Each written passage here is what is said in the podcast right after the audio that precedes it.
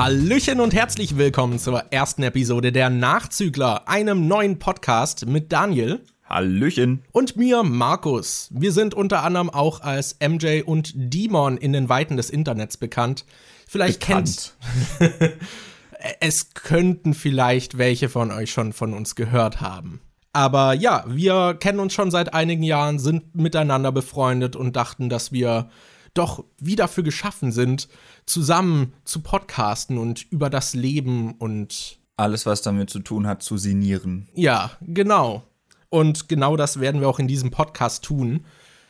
Erstmal werden wir wahrscheinlich erklären müssen, warum der Podcast die Nachzügler heißt. Das liegt daran, dass der Name, den wir eigentlich wollten, schon vergeben war. Wir hatten uns nämlich erst überlegt, es äh, Podcastination zu nennen, weil wir sehr gut darin sind zu prokrastinieren. Und dann haben wir aber gesehen, den Namen gibt schon. Und wir wollten was, was so ähnlich ist, denn wir sind beide ziemlich also jetzt kommt wieder dieses Bekannte, aber es ist bei uns schon öfter vorgekommen, dass wir, nachdem ein Trend schon wieder abgeflacht ist, dass wir dann versuchen, auf den Trend aufzuspringen. Und im Prinzip ist dieser Podcast und die erste Aufnahme, die wir hier gerade haben, schon ein super Beispiel dafür, weil wir eigentlich schon letztes Jahr mit dem Podcast anfangen wollten Ja. und es dann immer weiter rausgeschoben haben und aber jetzt sitzen wir endlich hier und zügeln nach, was das Podcast Game angeht. Genau, und passend dafür haben wir uns als Thema für die erste Episode auch ja das Nachzügeln als Thema ausgesucht und ja so aufs Leben bezogen, welche Dinge man zu spät gemacht hat, die man schon viel früher hätte machen sollen und ja, später wahrscheinlich als andere entdeckt hat. Ja, ähm, sollen wir uns noch mal kurz, damit die Leute, ich schätze mal in der ersten Folge werden die meisten, die sich das hier anhören, Leute sein, die direkt von unseren Kanälen kommen, die schon wissen, wer wir sind. Aber für die Leute, die das noch nicht wissen, können wir ja mal kurz so ein Recap machen, so ein schnelles Recap. Markus, wer bist du denn? Ich bin Markus, 25 Jahre alt, wohne in einer WG mit einem wunderbaren Mitbewohner in Berlin. Du meinst Freddy, oder? Freddy ist auch einer unserer Mitbewohner, aber wir wohnen tatsächlich zusammen in einer WG, weil wir uns gemeinsam dazu entschlossen haben, nach Berlin zu ziehen und die Medienbranche zu dominieren mit unseren wertvollen Beiträgen. Klappt bisher sehr gut. Ja, also wie ihr schon an diesem Podcast seht, der wird wahrscheinlich auf Platz 1 der iTunes und Spotify Charts sein, falls er dort erscheint. das wissen wir alles noch nicht genau. Äh, ja, ich sollte mich vorstellen, ne? Ja, ich, ich mag Videospiele, ich mag so Medienkonsum, also Filme, Serien, Anime, alles Mögliche. Und ja, ich habe auch eine Leidenschaft für Video und jetzt auch Audioproduktion. Mann, das klingt ja alles richtig interessant. Das wusste ich noch gar nicht. Warum hast du mir das nie erzählt? Ja, so lernt man sich kennen. Also der Podcast bringt auch für uns neue Facetten des jeweils anderen zum Vorschein. Also eigentlich kennen wir uns auch seit zwei Tagen erst und nehmen den jetzt auf, um uns kennenzulernen. Ja. Das wäre doch mal ein erstes Date, oder? Ey, lass mal zum ersten Date einen Podcast aufnehmen. Das ist eigentlich echt voll die witzige Idee. das wäre echt voll die witzige Idee.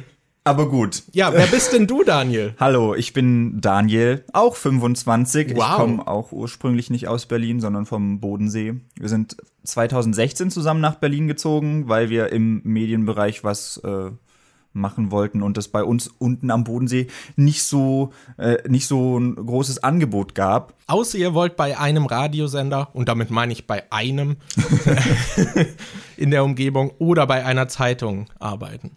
Ja. Und im Prinzip machen wir schon seit Jahren YouTube. Früher haben wir mit Let's Plays angefangen, inzwischen machen wir ein bisschen anderes Zeug. Markus macht jetzt äh, so. Das hast du jetzt gar nicht gesagt. Ich mach das, ich tu mal so, als würde ich dich nicht erst seit zwei Tagen kennen und behaupte jetzt einfach mal, dass er inzwischen eher aufwendigere Videos über Videospiele macht, bei denen, äh, ja, so Essays quasi, wo er entweder Spiele-Reviews macht oder über bestimmte Aspekte von Spielen redet. Und ich habe früher halt auch Let's Plays gemacht, haben wir auch zusammen gemacht und inzwischen mache ich eher Videos zu Filmen, Serien, sowas. Leute, die äh, nicht wirklich die Essenz von mir kennen, würden sagen, dass es ein Horrorfilmkanal ist, aber ich würde sagen, es ist kein Horrorfilmkanal. Ich mache, äh, also die Horrorvideos sind halt stark geboomt, deshalb denken das viele, aber Ja, und viele kennen dich halt Ja. nur über die Horrorvideos. ja. So. Sollen wir dann mal über die ersten Themen reden? Genau, als erstes Thema, was sollen wir denn besprechen? Was hast du in deinem Leben gelernt, was du viel früher schon hättest tun sollen? Was ich viel früher schon hätte tun sollen. Boah, weiß, ich hatte gerade schon überlegt, ich habe auf meine Liste geguckt, was hier der erste Punkt ist, aber das ist jetzt keiner, bei dem ich sagen würde, dass ich den schon viel früher hätte tun sollen oder Du so. kannst ihn ja trotzdem ansprechen, Okay. da wir den schon leicht angeschnitten haben. Der erste Punkt, der hier steht, ist Dating, was wir schon mal angeschnitten haben mit der Idee gerade vorhin mit dem Podcast-Date, was immer noch witzig ist. Ähm, ich habe tatsächlich erst relativ spät mit Dating angefangen. Ich glaube, mein, mein erstes Date hatte ich in Berlin 2016 im Februar irgendwann.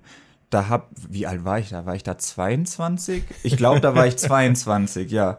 Dazu sollte man vielleicht noch kurz umreißen, was du unter der Definition Date verstehst. Oh, da hatte ich neulich schon mit meinem anderen Mitbewohnern äh, eine ewig lange Diskussion, was jetzt als Date zählt und was nicht. Also ein Date im Sinne von, dass man sich mit einer Person zum ersten Mal trifft, an der man potenziell Interesse hätte, eine Beziehung oder sowas zu führen. Und das hatte ich. Was ist sowas? Also, nein. Äh, Was würdest du mit deinen Datingpartnern noch gerne machen, außer eine Beziehung führen? Podcasts aufnehmen. Nee, also ich hab's davor geschafft. Also ich hatte nicht mit 22 meine erste Beziehung. Ich war davor schon mal drei Jahre in einer Beziehung, aber da habe ich es halt so geschafft, weil es halt auch eine Fernbeziehung war, wo man sich übers Internet kennengelernt hat, habe ich es geschafft, mich in eine Beziehung reinzuschmuggeln, ohne dass man da vorher eine Dating, äh, davor eine Datingphase hatte. Und das habe ich danach wieder. Also im Prinzip jede meiner Beziehungen habe ich bisher so geschafft, dass ich diese Datingphase übersprungen bin und man halt einfach irgendwie dann zusammen war. Und deshalb, jetzt wo ich drüber nachdenke, hat noch nie irgendein Date dazu geführt, dass ich nachher eine Beziehung geführt habe. Dann hast du ja bestimmt erfolgreiche Geschichten zu erzählen. Ja, mein erstes Date war, äh, wie gesagt, im Februar 2016. Da kam Deadpool gerade ins, äh, im Kino. Und ich hatte den davor schon mal mit Markus geschaut. Wir haben ihn direkt an der, ich glaube, wir haben ihn am 11. Februar geguckt, direkt am ersten Tag, als er rauskam. Und äh, danach habe ich ihn dann noch mal geguckt im IMAX mit einer, die ich über Tinder kennengelernt habe. Mit der habe ich halt davor viel geschrieben und wir haben uns relativ gut verstanden. Dachten wir, ja, Deadpool ist cool, lass doch mal ins Kino gehen. Das war dann auch direkt so der Moment, wo ich festgestellt habe, dass Kino als Date nicht so geil ist, weil eigentlich möchte man ja beim Date die andere Person kennenlernen, aber dann sitzt du halt im Kino und bist zwei Stunden lang Halt die still. Fresse, ich will den Film sehen. Also ich habe den Film zwar schon gesehen letzte Woche, aber halt jetzt bitte den Rand, ich möchte das angucken. Nee. Ich möchte, dass du den Film auch siehst. Na, und mein Problem beim ersten, also nach, nach dem Kino sind wir dann noch in so ein äh, Café gegangen, haben uns da hingestellt, ein bisschen was getrunken und miteinander gequatscht. Das Problem ist nur bei mir, dass ich, als ich nach Berlin gekommen bin, weil es halt auch allgemein mein erstes Date war, ähm, sehr sozial unbeholfen bin, was sowas angeht. Also ich bin dann eher so schüchtern, habe keine Ahnung, was ich sagen soll. Ich würde sagen, inzwischen hat sich das ein bisschen geändert. Da bin ich schon offener geworden, gerade weil ich halt dann auch öfter mal auf Tinder-Dates oder sowas war. Der routinierte Datingmeister Daniel. Na, das würde ich jetzt nicht sagen. Äh, Ich habe dann später andere Probleme dann eher bekommen. Aber das klingt jetzt voll, als wäre was. Kriminelles passiert. Also das, so meine ich das nicht. Das ist ein Punkt, zu dem wir später auch noch zu sprechen kommen. Aber Was zur Kriminalität? Nein, zu den Problemen, die man später dann, äh, die später dann bei mir noch dazugekommen sind, weil wir ja über den Ja. Gesundheitsaspekt noch reden wollen. Aber die Frage war jetzt, was, was hat an Dating dein Leben bereichert, dass du es nicht schon früher gemacht hast? Was, was hast du das Gefühl, dass du verpasst hast in den Jahren davor? Ich habe nicht wirklich das Gefühl, dass ich da krass was verpasst habe, weil wir kommen halt von einem Dorf. Beim Date geht's ja eher darum, die andere Person kennenzulernen. Und auf dem Dorf kannte man halt im Prinzip jeden schon irgendwie. Du hast von jedem schon irgendwie was mitgekriegt. Klar ist es noch mal was anderes, ob du die Leute jetzt in der Schule oder in einer Gruppendynamik kennenlernst oder ob du sie einzeln kennenlernst. Aber für mich als Person, die sowieso eher introvertiert ist, war das halt waren diese Dating-Sachen immer so richtig komisch, weil ich fühle mich sowieso an anderen Orten oder so in neuen Situationen erstmal unwohl. Und du willst ja die Person möglichst so kennenlernen, wie du dann halt auch die meiste Zeit mit ihr verbringen würdest. Und das ist ja eigentlich dann so ein in eher, in einem eher vertrauten äh, Verhältnis, wenn es denn gut läuft. Und ich, ich habe das dann halt immer so gesehen, okay, geil, ein Date. Ich treffe mich jetzt mit einer Person, die ich zum ersten Mal sehe, bin tierisch nervös und gehe dann auch noch an einen Ort, an dem ich mich wahrscheinlich nicht wohlfühle und dann zu versuchen, mich so positiv wie nur irgendwie möglich darzustellen. Deshalb, ich weiß nicht, es waren schon ein paar Dates dabei, die ich cool fand, aber am witzigsten oder die, die irgendwie am sympathischsten waren, waren halt die, ich glaube, ich hatte zwei Dates, die dann einfach direkt bei mir zu Hause waren. Und Wisst die, ihr, weil Daniel so ein großer Verführer ist. Der, der bringt die Damen direkt nach Hause. Nein, keine Ahnung, aber da hat, äh, klar, ich kann verstehen, dass man jetzt nicht direkt am ersten Date, wenn man jemanden neu kennenlernt, direkt zu der Person nach Hause will oder Ja, ich glaube, gerade als Hause Frau einladen. ist man da noch vorsichtiger, dass man nicht zu irgendeinem Typen, den man nur übers Internet kennt, direkt nach Hause geht. Ja, aber so für die Person, bei der das zu Hause stattfindet, ist es dann halt schon relaxter, weil man Ja. dann sich zumindest so wohl und zu Hause fühlt. Und ja, also die Dates, die ich hier zu Hause hatte, die waren halt auch tatsächlich richtig witzig und die haben dann halt auch länger gedauert und da hat man halt auch wirklich mehr miteinander geredet, weil wenn man irgendwie draußen was gemacht hat, war das immer noch, hat dann zwischendrin mal so eine peinliche Stille ge, äh, geherrscht und ich weiß nicht, ob ich das davor irgendwie großartig gebraucht hätte. Ich war halt davor auch in der Schule jetzt nicht so der Typ, der die ganze Zeit mit anderen weggegangen ist. Ich hatte halt meinen Freundeskreis und habe mit denen was gemacht, aber ansonsten war ich auch nicht so der Partygänger oder so, wo man irgendwie Leute kennenlernt, die man sonst nicht aus der Schule kennt oder so.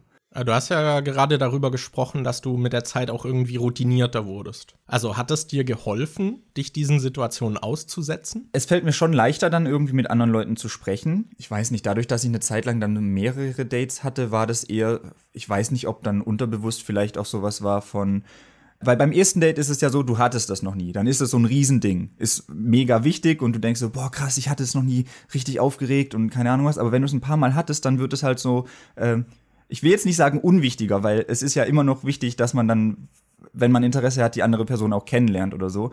Aber man, es, man legt dann nicht mehr jedes Date so krass auf die Goldwaage und denkt, boah, wenn ich das jetzt verkacke, dann ist mein Leben vorbei oder sowas. Sondern man nimmt es dann halt eher, wie man, wie es kommt. Also das mit dem Reden und so ist mir dann schon leichter gefallen. Okay. Aber hättest du jetzt auch schon früher in deinem Leben gerne damit begonnen zu daten? Also es gab davor natürlich schon auch mal äh, in der Schule welche, in die ich richtig verknallt war oder so. Und ich überlege gerade, ob ich mal sowas ähnliches wie ein Date hatte. Ich habe mal eine, in die ich, ähm, äh, die ich richtig toll fand. Also ich glaube, in die war ich drei Jahre oder so verknallt. Also die hat, äh, mit der hatte ich auch relativ viel zu tun, habe mich auch relativ gut mit der verstanden. Aber da war halt nie mehr. Und ich habe die mal zum zu ihrem Geburtstag irgendwie ins Kino eingeladen. Und da hat sie dann aber extra noch ihren besten Freund gefragt, ob er mitkommt. Das heißt, es war eher so ein Dreierding. Das war also Oh, nice. Mm, Ja, ich weiß nicht, ob ich das davor. Also ich habe nie in meiner Schulzeit gedacht, boah Mann, Dating, das fehlt mir jetzt. So einfach mal so mit jemandem irgendwie, keine Ahnung, da habe ich halt auch nicht so, so viel dran gedacht. Da war ich froh, wenn ich am Wochenende mit meinen Kumpels eine LAN-Party veranstelle. Und Classic Nerd. Na, äh, Also ich kannte damals halt auch so, so dieses klassische Daten kannte ich auch nur aus so US-Fernsehfilmen und so ein Kram. ja. Also, und in Berlin ist das halt irgendwie so normaler, weil man durch Tinder, also auf dem Dorf ist halt Tinder für den Arsch.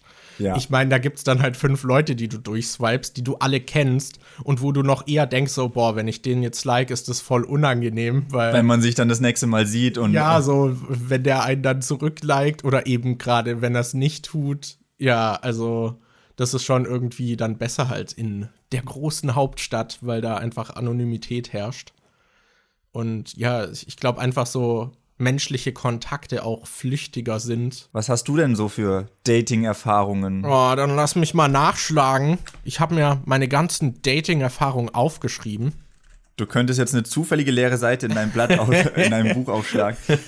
Du hattest doch mal sowas wie ein Sie, so ein Date auf Freu wo am Anfang schon feststand, dass es auf freundschaftlicher Basis eher ist, oder? Ja, genau. Also ich hatte mal ein Tinder-Date in dem Sinne, dass es über Tinder zustande gekommen ist. Ich muss dazu sagen, dass ich diese Plattform halt immer mal so aus Neugier mal ein bisschen ausprobiert habe. Aber selbst wenn es irgendwie ein Match gab, dann dachte ich nie so, ich will die Person jetzt treffen. Also auch sozial eher so unterentwickelt. Äh, vielleicht noch etwas mehr als Daniel. oder weil ich einfach auch nicht so den Drang nach einer Beziehung habe oder halt ja jemanden vom anderen Geschlecht äh, in unserem Fall kennenzulernen. Es ist jetzt nicht, dass ich Frauen hassen würde, sondern dass ich äh, einfach nicht so großes romantisches Interesse daran habe. Ähm, ja, aber dann habe ich mal ein Profil geliked, bei dem einfach schon drin stand, ja, ich bin hier nur da, um äh, mit Leuten zu reden und sie kennenzulernen. Und es wurde halt explizit betont. Und war nicht so dieses typische, ja, ich bin auf Tinder nur, um Leute kennenzulernen, so dieses Alibi-Ding, aber eigentlich will ich daten, sondern das klang halt wirklich danach. Und ja, die habe ich dann tatsächlich auch getroffen. Und ja, war ganz nett, würde ich sagen. Also, wir sind dann mit ihrem Hund Gassi gelaufen zusammen und Boah. durch so einen Wald spaziert und haben ein paar Stunden miteinander geredet. Hat sich schon allein für den Doggo gelohnt, oder? ähm, aber der ging es da leider auch nicht so gut. Also, die kam gerade auch irgendwie aus einer krassen Beziehung und war deswegen ziemlich down. Und ja, deswegen wollte sie halt äh, jeden Tag so jemand anderen kennenlernen und einfach andere Einflüsse und Ablenkung. Und das hat man halt auch gemerkt. Also ich habe mich mit der dann auch nicht nochmal getroffen. Aber ja, war ganz interessant mal, weil es für mich eben auch eine ungewohnte Situation war, so einfach eine Person, mit der ich so gar nichts zu tun habe, so zu treffen und ja, dann rumzulatschen. Ja, war, war ganz nett, aber muss ich jetzt nicht jede Woche haben. Krasse Dating-Erfahrung. Das, ja. Aber ich finde dieses äh, organische Kennenlernen auch viel angenehmer. Also ja, Dieses, so äh, durch den Freundeskreis ja. oder so und dann trifft man sich halt mal. Ja, e-, eben. Ich finde, was ich halt an diesen Dates auch immer so komisch finde, ist, gerade wenn es über Tinder oder sowas ist, es steht von Anfang an schon im Raum, dass man eventuell Interesse am jeweils anderen hat.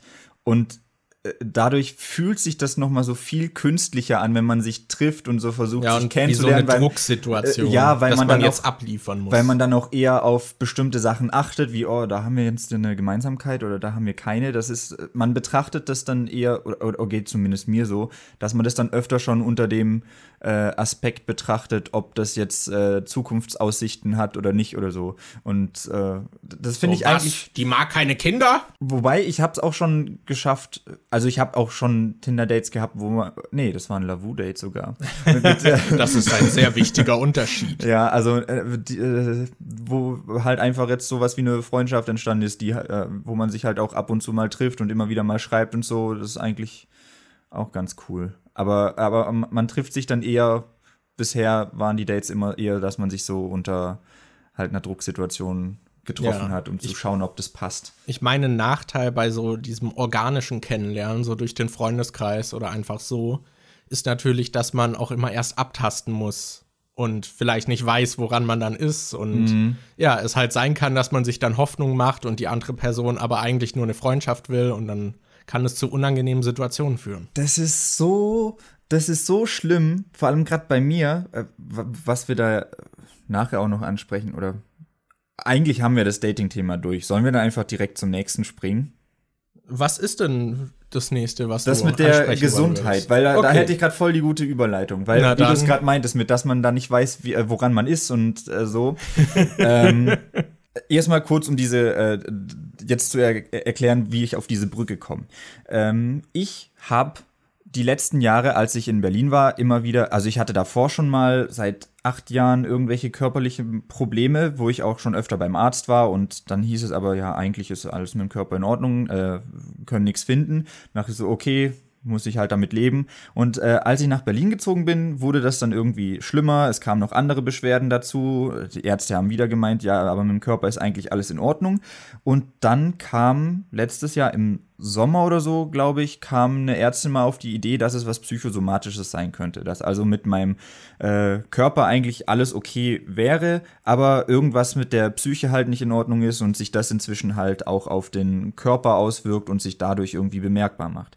Und ähm, dann hat, äh, war ich bei einem Psychologen, der hat mir ein Buch empfohlen über äh, von Fritz Riemann, Grundform der Angst. Und da habe ich mal so ein bisschen reingelesen und da gibt es eine äh, Angstart, die relativ gut zu mir passt. Ich habe jetzt keine Diagnose, ob das wirklich so ist, aber äh, es kann mir schon vorstellen, dass das bei mir eher ausgeprägt ist, und zwar äh, die schizoide Angststörung, keine Ahnung was. Ähm, und viele von den Symptomen da oder von den Sachen, die man da hat, habe ich halt. Und darunter sind halt auch solche Sachen wie, dass man oft auf andere Leute kalt wirkt oder wirkt, als wäre einem alles egal und dass man halt Probleme damit hat, andere Leute zu lesen und richtig zu identifizieren, was sie meinen. Und gerade sowas habe ich dann halt richtig oft, da fällt mir gerade dieses Beispiel ein, weil ich verstehe oft nicht, also ich kann wirklich bei vielen Menschen, auch welche, mit denen ich schon lange zu tun habe, kann ich einfach nicht einschätzen, ob die mich jetzt mögen, ob die mich nicht mögen, was da irgendwie. Ähm, äh, das ist einfach richtig schwierig für mich. Und dann ringe ich mich manchmal dazu durch, nachzufragen, aber krieg dann keine klare Antwort. Da fällt mir gerade ein Beispiel ein. Du wirst gleich wissen, wen ich meine. Aber ich werde. Äh, wir wollen hier natürlich nicht irgendwie über andere Leute herziehen oder ähm, die beide na beim Namen nennen oder so. Ich hatte mal den Fall, dass wir jemanden kennengelernt haben und das war halt eine Frau und die hat mir dann ab und zu so freizügige Bilder geschickt. Also jetzt nicht, wo sie wirklich nackt war, aber halt in Unterwäsche. Und dann habe ich mich so gefragt, okay, die, die will doch da auf irgendwas hinaus. Ich würde mal sagen, das, ist, doch da auf irgendwas das, ist doch ein, das ist doch ein klares Anzeichen. Aber ich war mir halt nicht ganz sicher. Dann habe ich sie gefragt und sie meinte zu mir, Nee, nee, das, das ist bei mir relativ nur. Ich schicke mehreren Leute solche Bilder. Das ist nichts Schlimmes. Dann ich so, okay, Ach ich so, hab, okay. dann dachte ich so, okay, ich habe nachgefragt, weil ich halt einfach nicht selbst wirklich erkannt habe, wie das jetzt gemeint ist. Und sie dementiert es dann. Und dachte ich so, okay, dann ist es nicht so.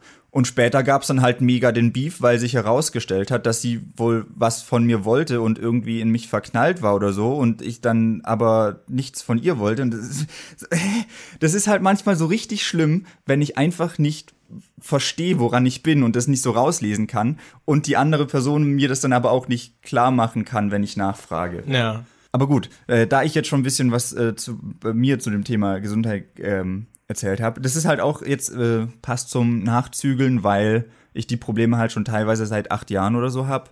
Und dann letztes Jahr erstmal richtig vermehrt zum Arzt gegangen bin, um zu gucken, woran das dann liegt und was das sein könnte. Also gerade was Gesundheit angeht, ist es ja eigentlich auch immer besser, einfach sich direkt darum zu kümmern. Ja. Also wir sind die Letzten, die euch vorwerfen werden, dass ihr etwas nicht macht oder das irgendwie aufschiebt. Der Podcast hat seinen Namen nicht ohne Grund. Aber es ist halt, ich meine, allein der Zahnarzt, wenn man den aufschiebt, dann wird halt alles immer nur schlimmer. Dann hat man vielleicht nachher voll die Mords-OP oder den Eingriff, irgendwelche Zähne sind ganz kaputt. Wenn man irgendwie einen Furunkel am Fuß hat und das einfach immer ignoriert, dann entsteht vielleicht irgendein Infekt und nachher müssen sie dir den Zeh amputieren. Also es wird mit der Zeit eigentlich alles beim Körper, was Probleme hervorruft, mit der Zeit schlimmer. Und deswegen einfach hier nochmal allgemein der Aufruf dazu, kümmert euch einfach um den Scheiß. Also ich muss selber, ich muss jetzt noch einen Termin beim Hautarzt machen, den ich seit zwei Monaten aufschieb. So als Beispiel. Aber es lohnt sich einfach. Und wenn ihr euch nicht sicher seid, dann fragt einfach mal beim Hausarzt. Der wird euch dann entweder beruhigen oder er wird euch sagen, oder du kannst daran sterben. Das um, war halt echt. Oh, das müssen wir nachher ja, auch das, deswegen, ja, das kannst du ja kurz erzählen. Daniel hatte das nämlich mal. Ich bin vor einer, wann waren das? Das war letztes Jahr irgendwann. Da hatte ich richtig krasse Rückenschmerzen. Also ich lag wirklich die ganze Nacht einfach wach und konnte nicht schlafen. Das hat sich so merkwürdig angefühlt. Das hat sich angefühlt, als wäre einfach mein kompletten, mein kompletter Rücken jeder Knochen gesplittert und würde aneinander reiben, als wäre da, das war richtig weird. Ich hatte sowas noch nie. Und dann bin ich am nächsten Tag zum Hausarzt gegangen und dann meinte die so, ja, das können wir hier jetzt nicht untersuchen, dazu müsstest du in die Notaufnahme, die haben da die richtigen Geräte, um das zu untersuchen. Es könnte halt sein, dass es harmlos ist und von selber wieder nicht äh, wieder weggeht oder du kannst daran sterben. Und dann so, okay, cool, dann gehe ich lieber mal zur Notaufnahme. Das ist halt einfach so die beste Ansage, die ein Arzt machen kann. Ja, ja also entweder ist es nichts oder du stirbst. Ja, habe mich da auch sehr wohl gefühlt, als ich dann ähm, zum zur Notaufnahme gefahren bin. Aber es war Hast dann es dann ein halbes Jahr lang hinausgeschoben. Ja, boah, das ist sowieso immer das Beste mit dem Herausschieben. Ich weiß noch, ähm, ich habe mal eine Zeit lang im Kindergarten gearbeitet und da ist einem Mädchen aufgefallen, weil ich musste dann oft für die die Bilder oder sowas unterschreiben, weil die halt noch nicht schreiben konnten, logischerweise. Und einer ist dann aufgefallen, dass ich mit meiner Hand ab und zu so ein bisschen zittere und äh, deshalb keine Ahnung, bei so feinmotorischen Sachen bin ich nicht so gut drin, weil ab und zu zittere ich einfach. Und dann habe ich, ist mir so, als die das gesagt hat, ist mir das so erstmal richtig aufgefallen. Dann dachte ich, okay, gehe ich mal zum Arzt, weil ist schon irgendwie ein bisschen kacke.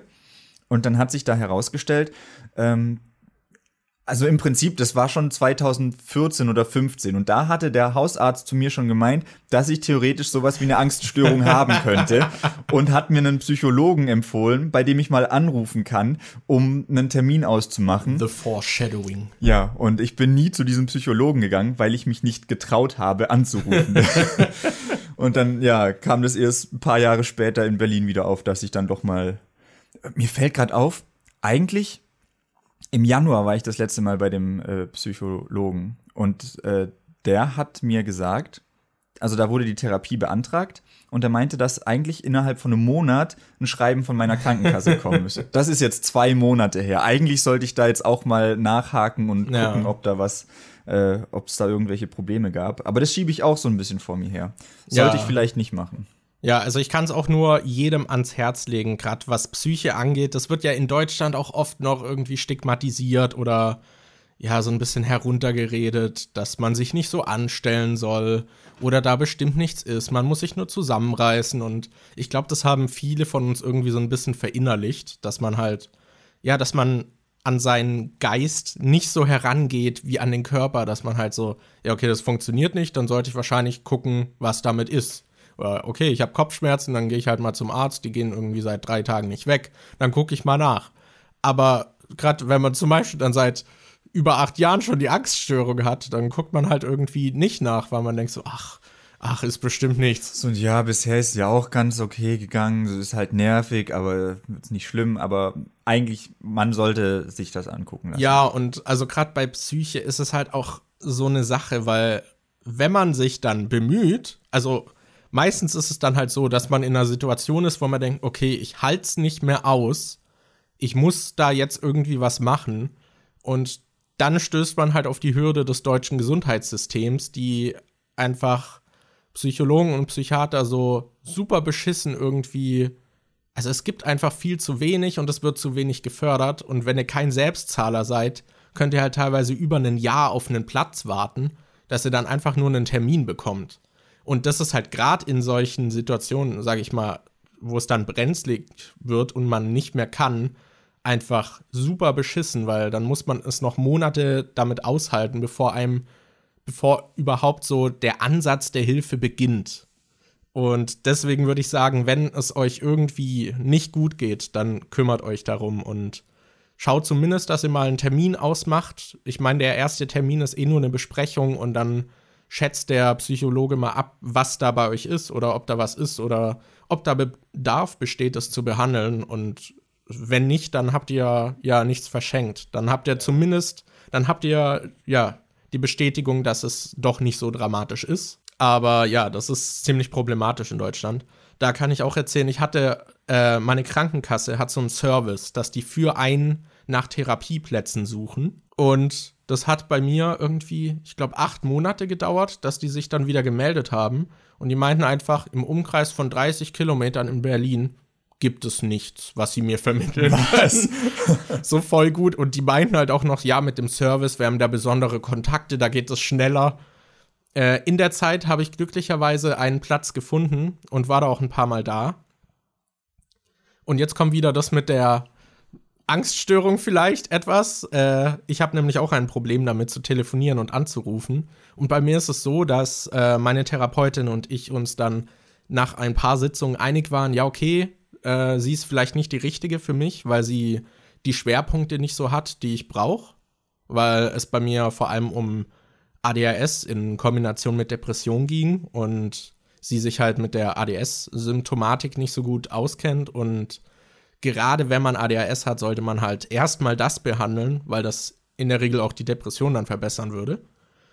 Und ja, die meinte dann, okay, wir haben hier noch ein paar Sitzungen übrig, dann kannst du gucken, ob du bei einem anderen Psychologen anrufst, äh, dich bei ein paar durchklingelst und das würde denen dann einiges an Papierkram ersparen, weil die Anträge so gesehen ja schon durch und bewilligt sind und er müsste das dann nur verlängern lassen. Und ratet mal, wer seit fast einem Jahr dann nirgends angerufen hat, weil er sich das nicht traut. Ja, ich.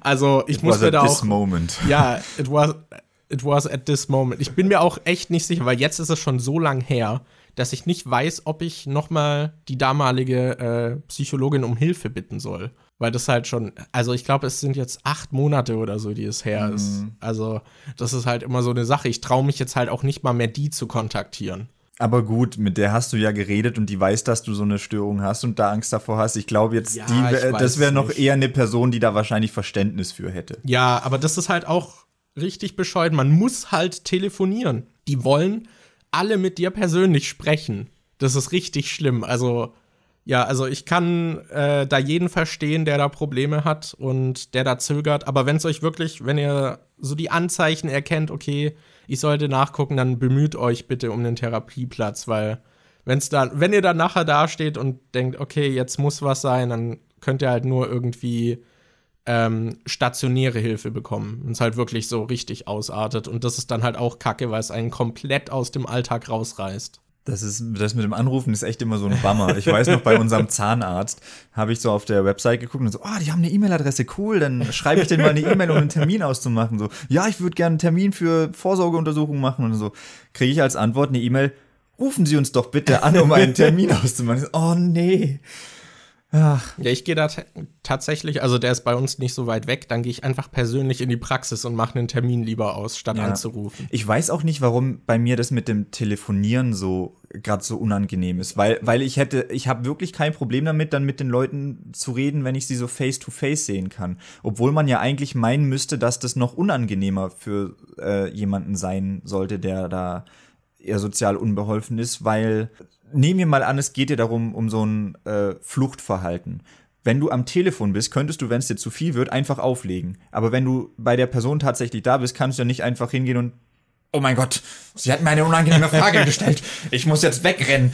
Das ist ja, äh, eigentlich kommst du, wenn du persönlich hingehst, äh, eher schlechter aus einer Konfrontation weg. Deshalb frage ich mich, warum mir das trotzdem leichter fällt und warum ich das trotzdem lieber mache, als zu telefonieren. Ja, bei mir ist es ähnlich. Ich verstehe es auch nicht. Also gerade bei uns ist es ja auch so, wir haben zum Beispiel kein Problem, zum Beispiel ein Referat in der Schule zu halten, weil wir das halt auch durch YouTube und so gewöhnt sind und wir haben daran sogar eher Spaß.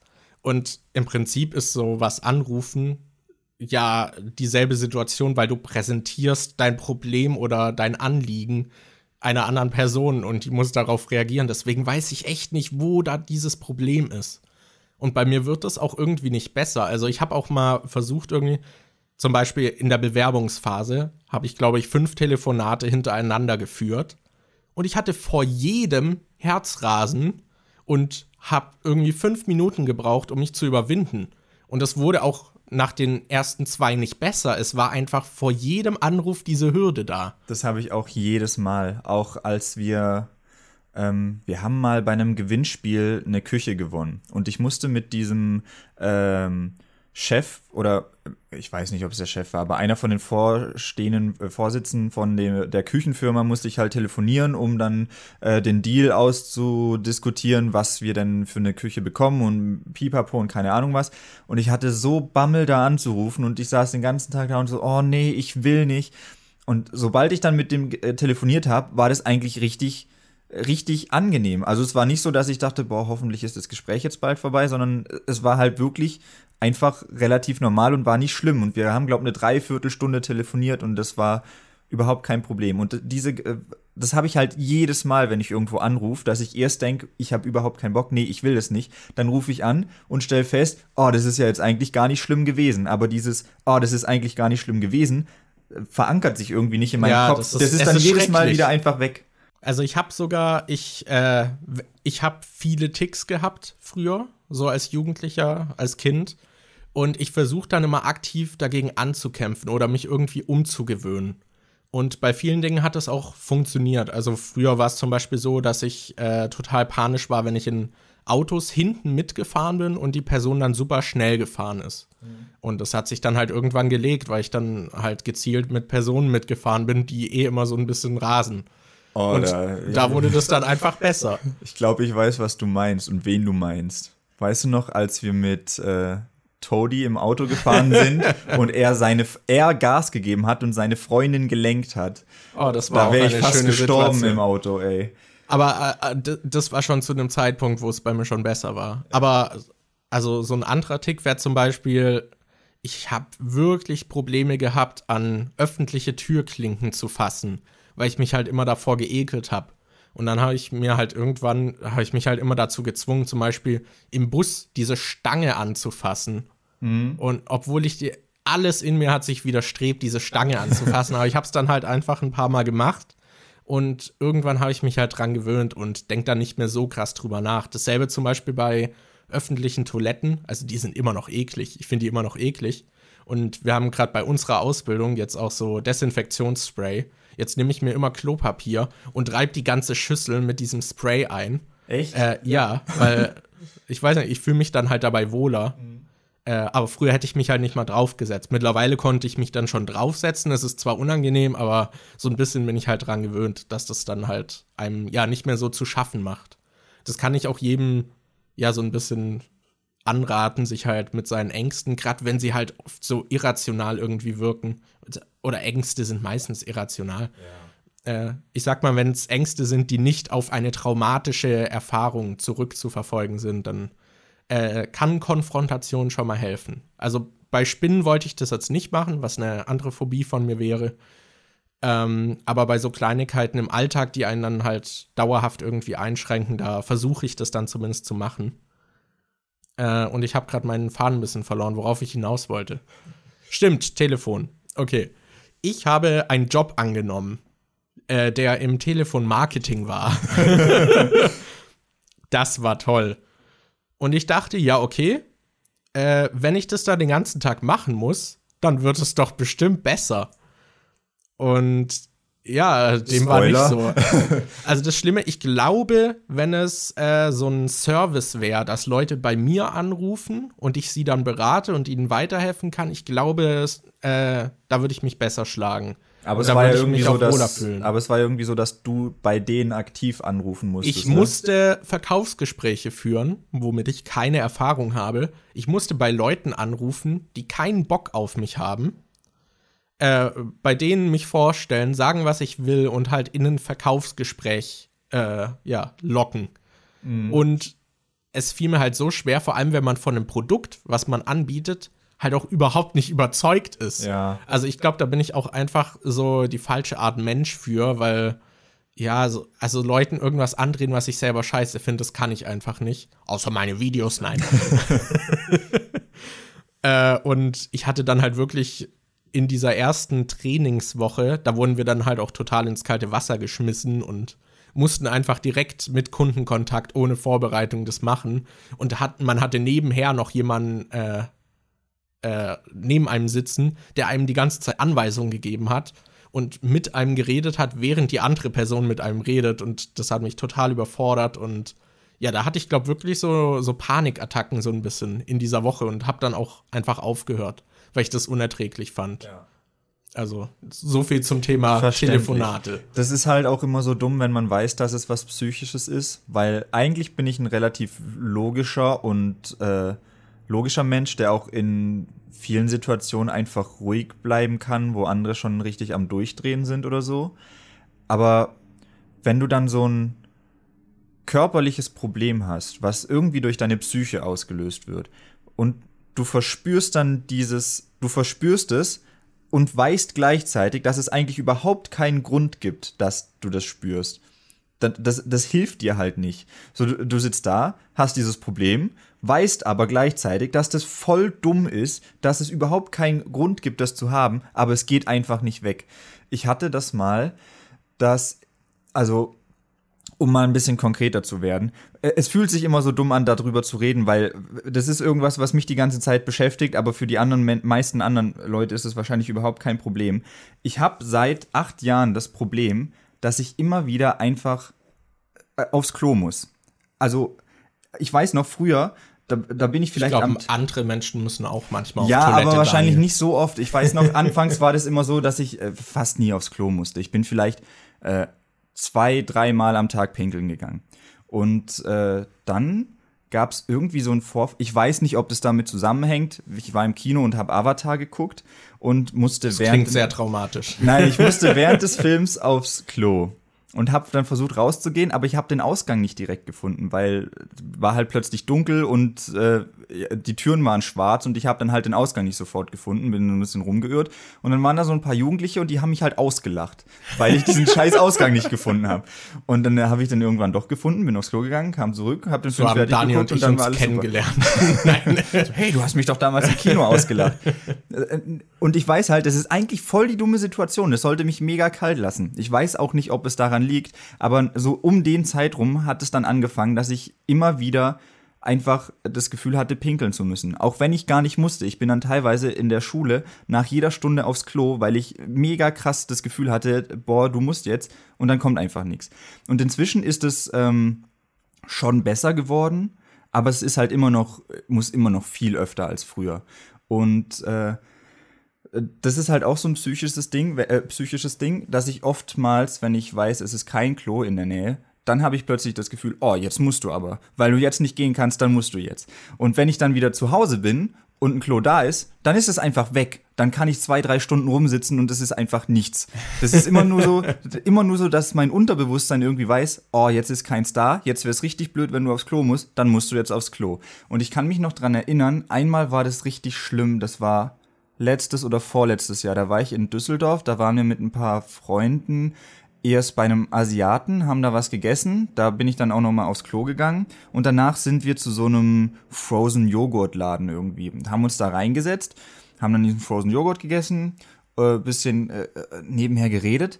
Und dann ist mir so im Augenwinkel, ich weiß nicht mehr, wieso dieser Gedanke kam. Irgendwann habe ich gemerkt, hey, Moment, in diesem Frozen Joghurt Laden, da gibt's gar keine Toilette.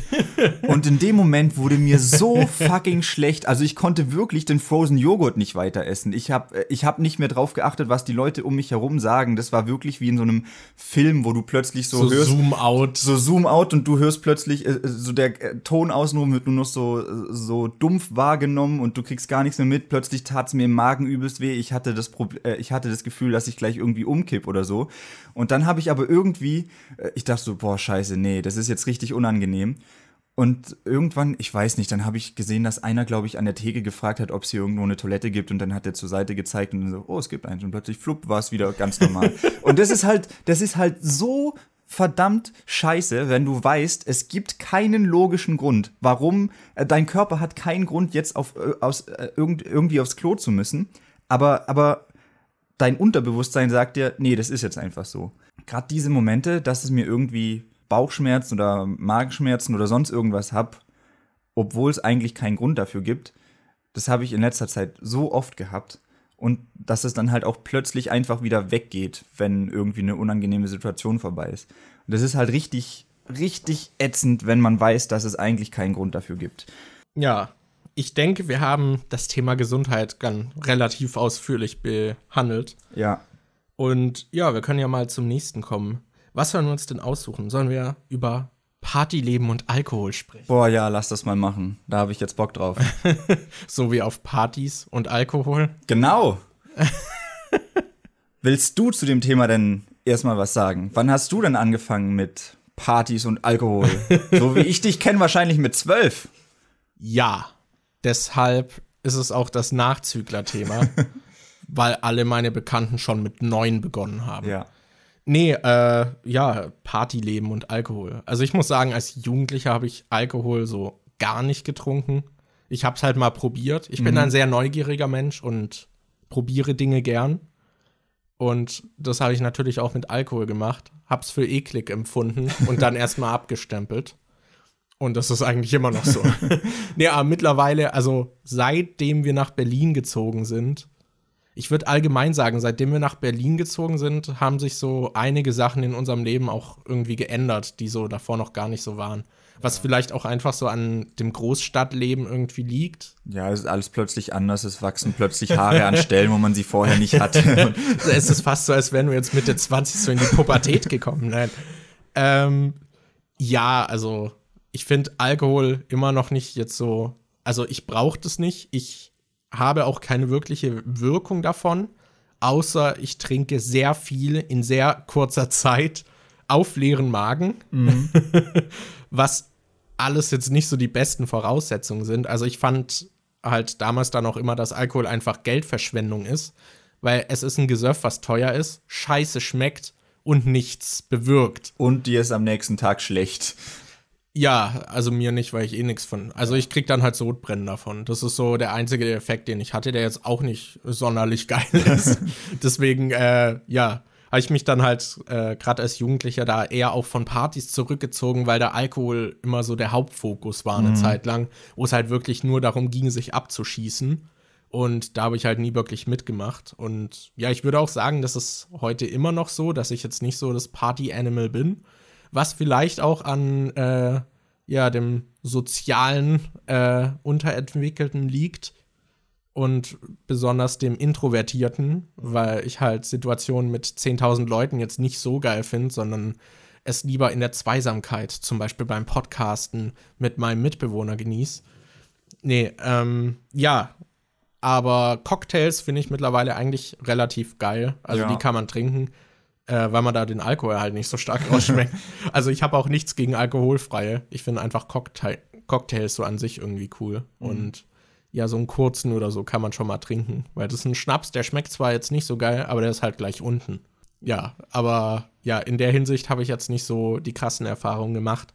Was Partyleben angeht, ja, ich bin auch immer eher so der Fan von so Privatpartys gewesen. Also wo man halt Leute hat, die man kennt. Ja, das finde ich auch viel angenehmer. Und halt meistens in einem vertrauteren Umfeld auch noch. Ja. Ja, also das fand ich halt auch immer cool, weil da ist es dann auch nicht so schlimm, wenn ähm, ich weiß gerade nicht, worauf ich hinaus wollte. Aber ich, ich habe gerade als erstes diese LAN-Partys immer im, äh, Sinn, äh, im Sinn gehabt. Ach stimmt, die waren ja irgendwann so ein Hybrid bei uns. Die waren dann immer Party so ein Hybrid aus, äh, aus, man geht hin und alle bauen ihre PCs auf und zocken miteinander. Dann wird krass Pizza bestellt und äh, also für 100, mehrere, für 100 bis 150 Euro haben wir da teilweise Pizza bestellt, mit allen zusammen. Und später, als wir dann halt alt genug waren und man Alkohol kaufen konnte, wurde halt auch jedes Mal noch Alkohol gekauft und ein Teil davon hat sich abgeschossen und da muss ich gerade an diese Ansprache denken. Weißt du noch, als der, der Gastgeber hat am Anfang eine große Rede gehalten, dass, weil seine, er hatte da sturmfrei, weil seine Eltern weg waren. Und das ist eh immer das Beste. Hauspartys, wo nochmal betont wird, dass man auf die Umgebung aufpassen soll und nichts kaputt gehen soll. Ja, der Gastgeber hat am Anfang groß gesagt, ich möchte, dass sich keiner hier abschießt. Ich will, dass niemand so betrunken ist, dass er irgendeine dumme Scheiße macht und irgendwas zerstört. Jump Cut, drei Stunden später.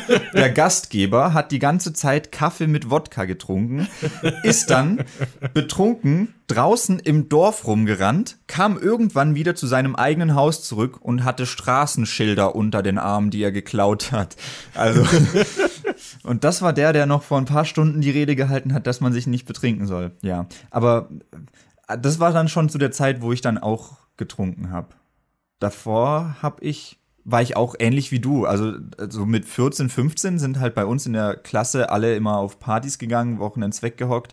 Äh, besonders schlimm war das dann immer so äh, Fasnacht rum äh, oder Karneval oder Fasching, je nachdem, wie man das bei euch nennt. Oder nichts, wenn ihr aus Berlin kommt. Ja, also in äh, Baden-Württemberg am Bodensee auch, da wurde das immer richtig krass gefeiert mit äh, Umzügen und Pipapo und jeden Tag irgendwie fünf verschiedene Partys an verschiedenen Orten und man geht am besten zu jeder hin und so.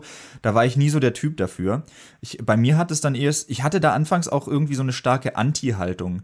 Ich glaube, das war eh noch so zu meiner Rebellenphase, wo ich dachte, nee, alles, was die anderen cool finden, finde ich uncool. Ja, in der Pubertät ist das ja eh noch mal ja. verstärkt. Da ist die Welt viel so mehr schwarz und weiß. Ja, ich glaube, ich habe tatsächlich erst das hat nichts damit zu tun, dass ich gesetzestreu bin. Ich bin natürlich trotzdem ein richtiger Bad Boy, aber ich habe, glaube wirklich erst mit 18 rum angefangen, Alkohol zu trinken. Ich habe davor immer wieder mal, gerade auf dem Dorf ist es halt so, dass auch wenn man, wenn irgendwie mal eine Beerdigung ist oder sonst irgendwas oder irgendein Dorffest oder so, dass dann mal der Vater kommt, äh, hier, probier mal. Aber bei mir war es halt so, dass mein Vater halt auch überhaupt keinen Alkohol trinkt.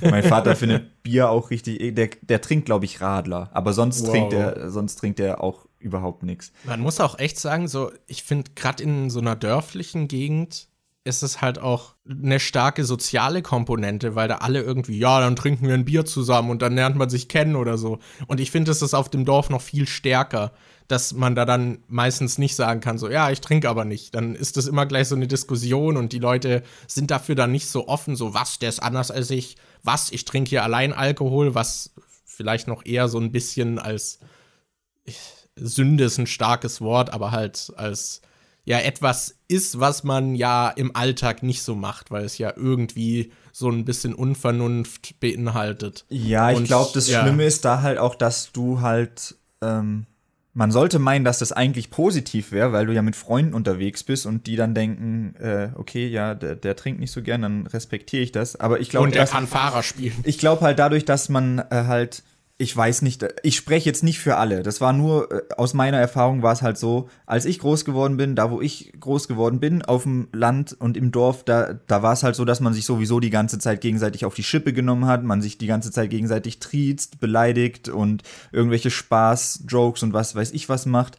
Und ähm, dass man dann halt auch eher sagt, äh, du, äh, Weichei, du trinkst jetzt mal noch ein oder sowas, dass man da eher halt äh, nicht dieses rücksichtsvolle den rücksichtsvollen Weg wählt, sondern eher den, ja, wir sind heute richtig unvernünftig, ob du willst oder nicht. Ja, aber da, also ich habe es halt so oft irgendwie gehabt, dass das dann auch immer direkt so negativ aufgenommen wird, wenn man einfach sagt, so, ja, ich trinke, äh, nee, danke, ich will kein Bier, so. Ja. So, was ist mit dem falsch, der will kein Bier?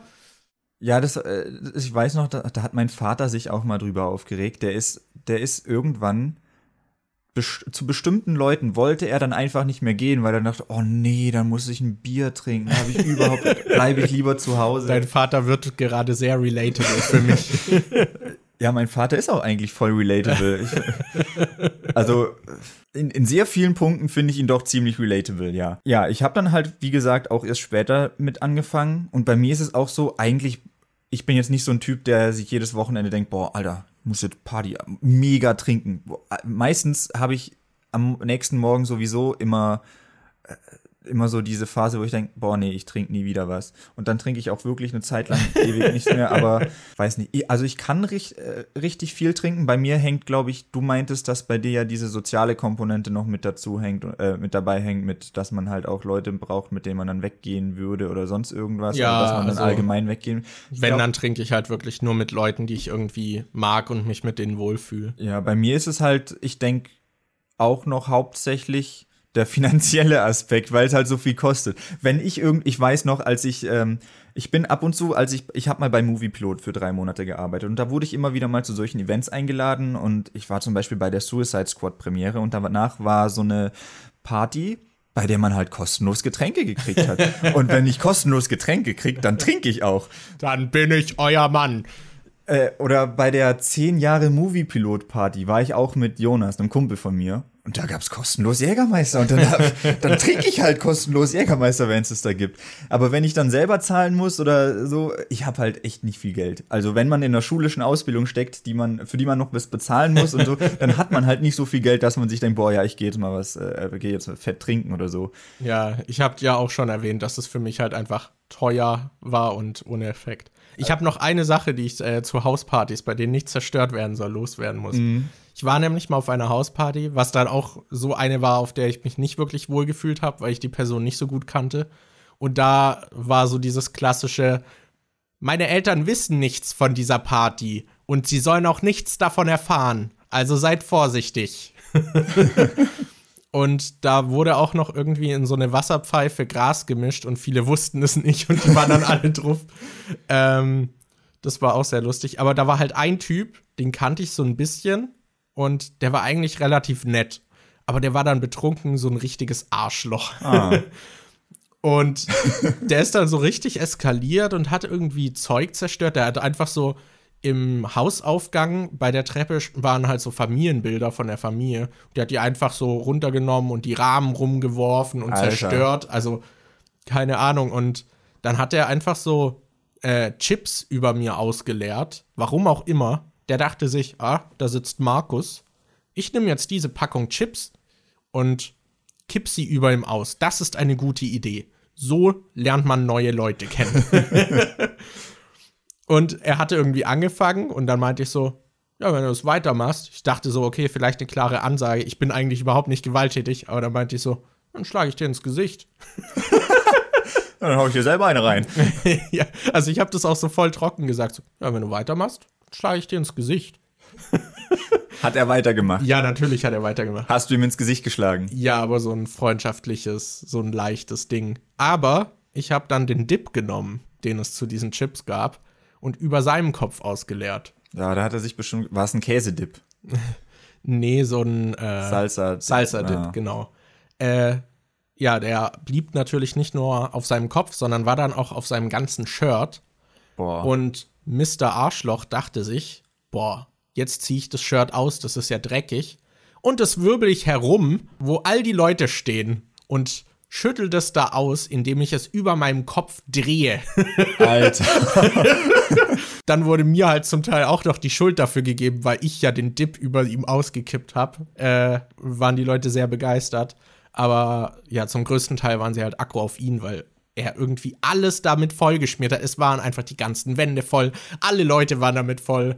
Und ja, das war ein sehr, eine sehr schöne Erfahrung, die mich dann auch so ein bisschen geprägt hat, nicht mehr auf Partys von dieser Person zu gehen. Oder auf Partys, auf denen Mr. Arschloch ist. Hm. Das war sehr das ist ein richtig schöner Name, Mr. Arschloch. Oder Mr. Arschloch? Das hat mich gerade ein bisschen an diese Situation erinnert. Dieses, gerade was du meintest mit, dass du eigentlich nicht so wirklich was dafür konntest, aber man auf dich sauer war, hat mich daran erinnert. Kannst du dich noch an den Abi-Streich bei uns erinnern, als als voll viele Leute irgendwelche Wasserbomben in der Schule rumgeworfen haben. Mhm. Und dann haben wir beide eine geworfen. Und irgendjemand hat gerade zufällig gesehen, dass wir diese eine Wasserbombe werfen. Und plötzlich meinten die, dass wir alle Wasserbomben, die geworfen waren, dass die von uns kamen und waren richtig angepisst und meinten, dass wir das jetzt alles sauber machen. War das vor allem nicht so, dass das sogar eine Wasserbombe war, die nicht kaputt ging? Ja, irgendwie so. Also, also wir haben die, glaube ich, irgendwo hingeworfen und die ist nicht mal geplatzt. Ja. Und dann ist jemand, glaube ich, draufgesprungen und sie ist geplatzt. Und, und dann hieß es, Daniel und Markus, die beiden Unruhestifter. Die müssen das jetzt alles sauber machen. Ja. Was fällt euch ein? ja, das war sehr toll. Äh, aber ich denke, das ist erstmal genug zu Partys. Oh, ich habe noch eine kleine Anekdote. Okay, dann hau mal raus. Ich bin richtig gut darin, Ersteindrücke zu machen. Nach diesem Setup folgt jetzt bestimmt eine sehr erfolgreiche Geschichte darüber. Nee, ich, ich, weiß nicht. Ich weiß nicht, was mit mir falsch ist. Ich krieg's einfach nicht hin, einen guten ersten Eindruck zu machen. Ich bin richtig gut darin, mich langsam in das Leben von anderen Leuten reinzuschleichen, dass ich so, so, so. Äh, aber wenn ich irgendwie einen Moment habe, wo ich sagen muss, oh, jetzt lernen wir uns kennen, das, das verkacke ich jedes Mal. Da bin ich aber auch sehr Da habe ich richtig viele Geschichten, wie ich da irgendwie äh, verkackt habe. Ja, aber da haben wir auch mal, teilweise gemeinsame. Aber jetzt mal nur die relevante für jetzt, weil die auch was mit Party und mit Alkohol zu tun hat. Als Markus 18 Jahre alt wurde, war ich bei ihm zu Hause bei so einer kleinen Party. Und ähm, davor hatte ich deine Mutter noch nie getroffen. Und bei dieser Party waren wir da und haben gerade Uso-Shots getrunken. Und ich, äh, da fällt mir gerade auf, das ist mir, das passiert mir voll oft. Ich weiß nicht, warum mir das so oft passiert. Ich habe dann quasi diesen Uso-Shot genommen, trink ihn, aber habe währenddessen aus irgendeinem Grund eingeatmet.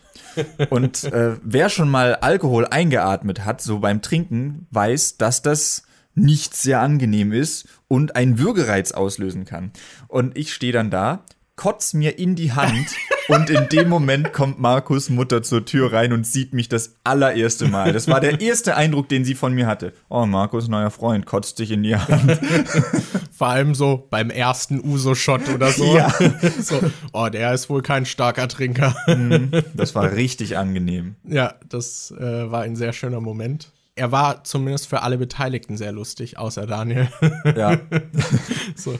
Ich fand es auch so gut. Du hast ja auch mal einen Alkohol geholt, den du irgendwie so gut fandest, diesen Grasov. Grasowska, ja, diesen ja. Wodka mit diesem Grashalm drin. Und irgendwie war das dann so, dann hast du den mir und äh, noch einer Freundin oder Bekannten von uns halt eingeschenkt und haben zu dritt getrunken und du musstest nach jedem Mal irgendwie so, so husten und. Ja, ich weiß nicht warum. Früher fand, konnte ich den voll gut trinken und dann, äh, äh, also das andere Mal ging das einfach überhaupt nicht mehr. Das war halt voll gut. Nach, nach jedem Mal einchecken, also. ja, ich war dann eher den Jägermeister gewohnt. Ja. Aber gut, damit hätten wir auch das Thema Party und Alkohol erstmal mit nach. Genau. Okay, dann haben wir noch so ein paar kleine Sachen, über die wir sprechen wollten. Und da sind richtige Brüller dabei. Da könnt ihr euch schon mal richtig Brüller. festhalten. Boah, die werden euer Leben bereichern. Möchtest Also, du direkt mit einem Knüller anfangen oder soll, soll ich? Äh, ja, kann ich machen. Also, das sind jetzt so Sachen, die einfach So, triviale so Kleinigkeiten. triviale Sachen im Alltag. Zum Beispiel, dass man das Wasser für Nudeln, wenn man die abkochen will, im Wasserkocher aufkochen kann, um Zeit zu sparen. Und das ist einfach sowas. Das hätte ich schon viel früher gerne gehabt. Und was man auch machen kann, ist es einfach die Nudeln in der Pfanne zu machen und die in Wasser einzubetten. Also so, dass sie halt davon bedeckt sind. Und dann kochen sie in der Pfanne, die schneller erhitzt als ein Topf. Und du kannst sie direkt noch anbraten, weil das Wasser dann verdampft, wenn sie weich sind. Macht man das nicht generell bei solchen Asianudeln so, dass du die in der Pfanne machst? Also, dass Ja, du da die geht mit es- Wasser auch in der Pfanne machst? Da geht das noch besser, weil die halt noch schneller weich sind. Also ich habe äh, mal so einen Riesenpack an Nudelsuppen gekauft, so diese, so man kennt diese Yum-Yum-Nudeln oder halt auch andere von War dieser das da, als du dir bei Amazon irgendwie 100 Stück oder was? 60, Stück, waren es. bestellt Oh, hast? holy shit. Die haben halt 30 Euro gekostet, ne? Und ich dachte so, ja, okay, gönn Das ich ist mir. gesund. das ist gesund. Aber die waren halt ein guter Snack für zwischendurch. Und wenn halt, in, zu der Zeit waren halt oft irgendwie Kumpels da, weil das halt auch noch so diese LAN-Party-Phase so ein bisschen war. Ja, da war Daniel ich auch hat auch einmal, glaube ich, drei äh, Portionen in einer Nacht oder so gegessen. Also ich bin da zu der Zeit eigentlich nur wegen der Nudelsuppen zu Markus gekommen. ja. äh, auf jeden Fall hatte ich diese Nudelsuppen und die lassen sich zum Beispiel auch äh, super einfach statt eine Nudelsuppe zu machen, macht ihr die einfach in der Pfanne und bratet die an und dann könnt ihr diese Gewürze, die dabei sind, reinmachen. Das ist super lecker. So als kleiner Tipp. Aber was hast du denn für Lifehacks, Halt, die äh, dein also Leben nicht wirklich bereichern? ein Lifehack, Ja, nicht Lifehack. was ich, da- das wird jetzt richtig dumm klingen, aber ich habe erst richtig spät verstanden, was Serien sind. Dieses Konzept von Serien habe ich früher nicht verstanden, weil wir haben halt äh, zu Hause Free TV geguckt, so Fernseher. Ab und zu hast du mal eine Folge von, keine Ahnung, der Serie gesehen, Two and a Half Men oder sonst irgendwas. Und ich dachte, also ich kannte halt Filme, weil wir hatten halt auf Videokassette oder DVD hatten wir halt ein paar Filme und dann wusste ich halt, es gibt Filme und im Fernsehen liefen irgendwie andere Sachen und da liefen auch verschiedene Teile. Ich dachte halt, es wären einfach kurze Filme, die ohne eine gewisse Reihenfolge oder so, die halt einfach so immer wieder mal rauskommen. Und irgendwann, ich weiß noch, da war ich glaube ich bei meinem Cousin und der hatte der hatte halt, äh, der hat immer wieder so Sachen runtergeladen. Und der hatte auf der Festplatte ein paar Staffeln von Malcolm mittendrin. Dann habe ich die mal auf eine Festplatte von mir kopiert. Und dann, ich weiß noch, wie ich zu Hause saß und dachte so, boah, warte, bitte, was? Das ist ein, das ist eine Serie und da gibt's Staffeln, die eine Geschichte erzählen. Und da gibt's einzelne Folgen, die so, was, das hängt alles zusammen und die kann man einfach hintereinander durchgucken. Ich war völlig fasziniert von diesem Konzept von Serien, weil ich das davor einfach nie so wahrgenommen Das habe. ist voll gut, wie naiv das wirkte. So, was? Es gibt Serien? Ja, ich, ich dachte davor halt einfach, das wären irgendwelche kurzen Filme, die halt irgendwie random mal ab und zu rauskommen. Weil äh, als Kind gehst du ja nicht hin und guckst dir an, wie da im Fernsehen, wie das Zeug funktioniert und Ja, wie, klar. das, äh, wie das äh, aufgebaut ist. Also und ich so. kann schon irgendwie verstehen, aber es ist halt trotzdem überraschend. So Ja, bisschen. das war auch, glaube ich, dann das allererste Mal, dass ich bewusst eine Nacht durchgemacht habe, ohne zu schlafen, weil ich saß dann einfach da und so, boah, ich habe mir dann einfach die komplette, ich habe mir dann einfach Merke mittendrin die ersten zwei Staffeln oder so durchgeguckt und ich konnte einfach nicht ins Bett. Ich dachte so, boah, krass, die Folge, die hört ja wirklich, die, die baut ja wirklich darauf auf, was da vorher passiert ist oder und das geht ja immer weiter. Das hat mich richtig geflasht und da, da wurde ich dann zum Serienjunkie. Das ist sehr schön. Ja. Es gibt noch andere Sachen. Ich glaube, das haben wir beide relativ spät erst gelernt. Und zwar zu schwimmen. Oh, stimmt. Boah, oh, jetzt hast du ein richtig dunkles Kapitel in meinem Leben gerade wieder Stimmt, auf. du hast ja dieses traumatische Erlebnis. Äh, Ich habe da richtig viele traumatische Erlebnisse. Weil wir hatten Ach, damals. mehrere. Also zum einen äh, hatten wir damals Sport mit so einem Lehrer, der war davor bei der Bundeswehr und der war halt richtig knallhart. Der hat ja, auch die Schüler als Arschloch mich. bezeichnet und sonst, also der war richtig als knallhart. Schwächling und hat sie richtig unterbuttert irgendwie. Ja, und der ist auch dann, wir mussten nach dem Sport dann immer duschen und der ist dann auch manchmal rein und hat mit einem Handtuch oder sonst irgendwas auf äh, die Schüler auf den Hintern geklopft oder sonst irgendwas. Also, also aus heutiger Sicht wäre der echt nicht mehr tragbar. ich fand den auch damals schon nicht tragbar. Mit dem, boah, über den können wir eigentlich müssen wir müssen mal noch eine Folge über die Schulzeit machen. Da Ja, könnte man richtig viel Fall. über den erzählen. Aber die, die Erfahrung, die ich da hatte, in der fünften Klasse mussten wir dann halt hatten wir Schwimmunterricht und ich konnte in der fünften Klasse noch nicht schwimmen. Ich glaube, ich habe das in der sechsten oder siebten erst gelernt und äh, das war so unangenehm, weil halt, ich glaube, ich war der Einzige aus der Klasse, der nicht schwimmen konnte. Und dann ist meine Oma mit mir zu so einem äh, Schwimmkurs gegangen. Aber die Lehrerin da war so verdammt streng. Ich, ich wollte sterben, wirklich. Die hat so gesagt, äh, ja, wir schwimmen jetzt mal eine Runde durchs tiefe Wasser durch und ich halte dich währenddessen fest, dir kann da nichts passieren. Ich so wollte eigentlich überhaupt nicht, weil ich glaube, das war das erste oder zweite Mal, dass ich da war und ich konnte es halt überhaupt nicht. Und dann si- sind wir halt losgeschwommen. Die so, doch, du machst es jetzt. Und ihre Hilfe bestand daraus, dass sie mit ihrem Finger, dass die einfach nur ihren Finger genommen hat und hinten bei mir, also in die Badehose gesteckt hat. Ich hing quasi wie an so einem Angelhaken, die, wie ein Angelhaken hing die an meiner, unter, äh, an meiner Badehose und ich bin halt trotzdem die ganze Zeit fast untergegangen. Dann bin ich ans Ende vom Nichtschwimmerbereich, tatsächlich habe ich es geschafft, richtig viel Wasser geschluckt, war richtig fertig mit den Nerven und die so, ja, jetzt schwimmen wir zurück. Ich so, okay, ich mache nur kurz eine Pause. Und dann, als ich das gesagt habe, bin ich aus dem Becken geklettert und einfach weggerannt. Ich bin durch die Dusche gerannt, dann ähm, an den Eltern vorbei. Da gab es irgendwie so einen Bereich, von dem aus man halt den Kindern und so und den Leuten beim Schwimmen zugucken konnte. Bin ich einfach an den Eltern vorbeigerannt, neben dem Eingang vom äh, Schwimmbad ins Klo und habe mich dann in der Kabine eingesperrt. Und die kam dann hinterher, hat an die Tür geklopft, du kommst jetzt raus, wir üben das jetzt, du gehst jetzt hier mit mir schwimmen. Und ich wollte überhaupt nicht. Und sie hat es irgendwie geschafft, von außen die Tür aufzumachen und zieht mich an meinen Füßen raus. Und ich habe mich noch an der Heizung festgehalten mit meinen Händen. Es war wirklich wie in so einem Film, bis dann meine Oma irgendwann dazwischen gegangen ist und gesagt hat, nee, boah, wir gehen jetzt nach Hause. Das, boah, da, da sind wir dann auch nie wieder hingegangen. Also ich habe dann wolltest du da nicht noch mal hin? ich habe das Schwimmen dann in der sechsten oder siebten Klasse gelernt, weil meine Oma mit mir dann immer wieder mal schwimmen gegangen ist. Und mit der war das angenehmer zu lernen als mit dieser komischen, strengen Lehrerin. Ja, also bei mir war es so, dass ich als Kind relativ oft im Wasser war und ich habe das auch geliebt. Äh, ich mag irgendwie dieses Gefühl von Schwerelosigkeit und es fühlt sich einfach so viel freier an. Und da auch ein kleiner Tipp am Rande. Wenn ihr die Möglichkeit habt, dann schwimmt öfter nackt. Das ist das befreiendste Gefühl, was ich kenne.